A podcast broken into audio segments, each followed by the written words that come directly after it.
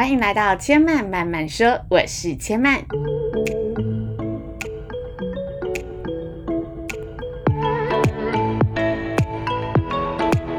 目前频道在 iTunes Store、Spotify、Google Podcast 都听得到。喜欢的朋友，欢迎帮千嫚订阅并留言评论，让更多人可以认识千嫚慢慢说喽。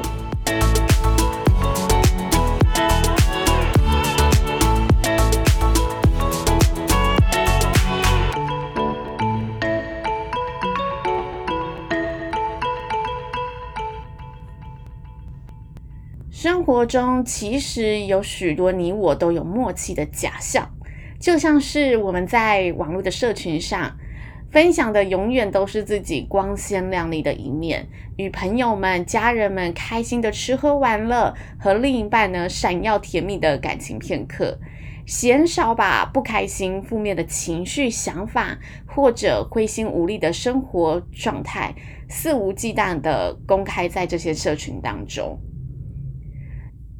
又或者在与朋友聚会的时候，最常听到的开场白就是：“诶，最近过得怎么样啊？新工作还顺利吗？感情生活、新对象觉得怎么样？有没有新的进展啊？”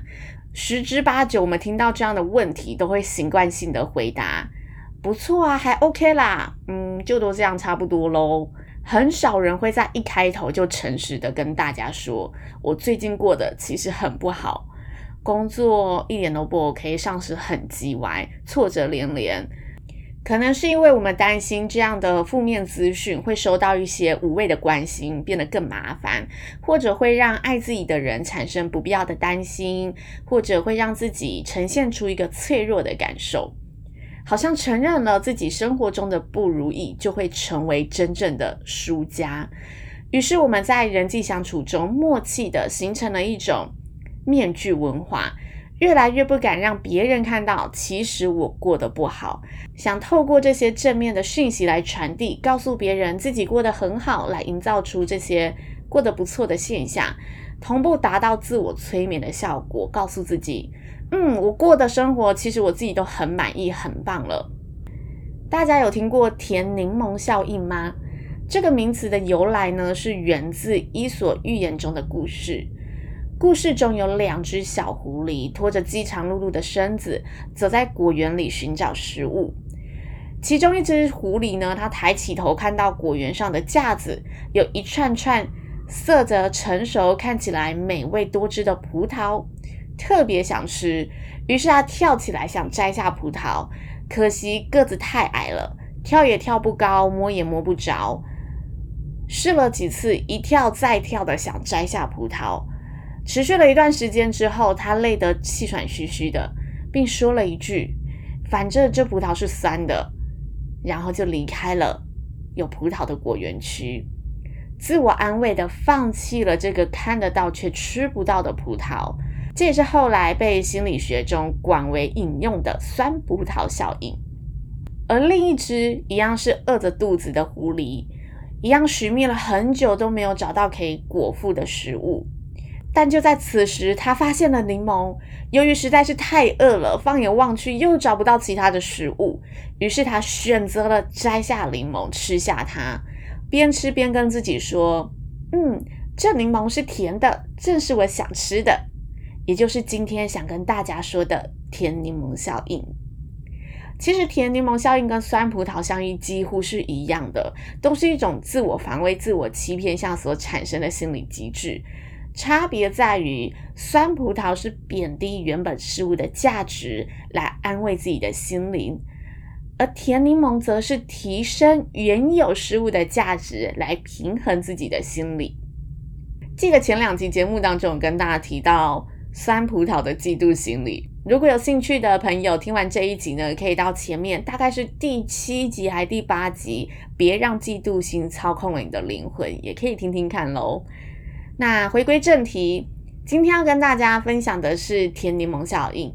千万其实觉得这个效应非常的有趣，运用在挫折时，的确可以发挥一些自我安慰的作用，去安抚一些真的受伤时的状态。但如果我们太习惯把这个效应用在生活中的各种情境后，就会产生一种极为恐怖的假象，那就是潜移默化的、完全的相信柠檬其实不是酸的，是甜的。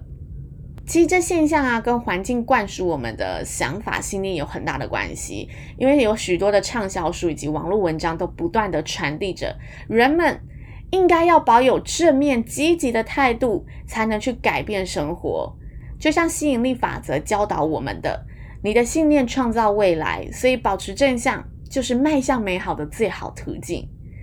似乎暗示着我们，如果你不够乐观、有爱心、懂得宽恕、包容的去处理、看待现实，生活当然会过得越来越差。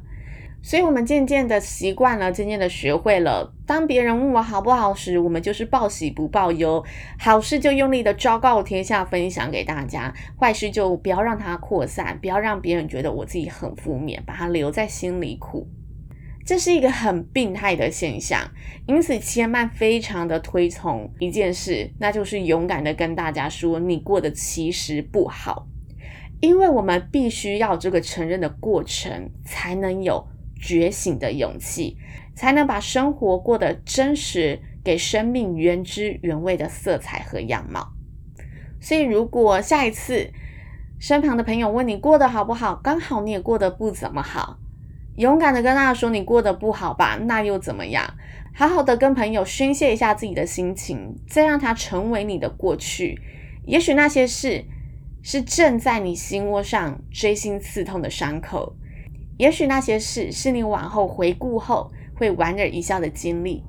不论如何，这就是你现在的生活状态。人生不如意十之八九，不要害怕说出这个不好，会让你成为别人眼里的弱者或者 loser。”那坦然真实的面对生活，才是自己生命的赢家。以上就是千曼这集想分享的内容喽。如果大家听完有任何的想法和心得，都欢迎留言告诉千曼喽。最后提醒大家，千曼慢慢说，在 iTunes Store、Spotify、Google Podcast 都听得到。喜欢的朋友，还没有订阅的朋友，赶快帮千曼订阅并留言评论，让更多人可以认识千曼慢慢说喽。千曼慢慢说，下次再来听我说，拜拜。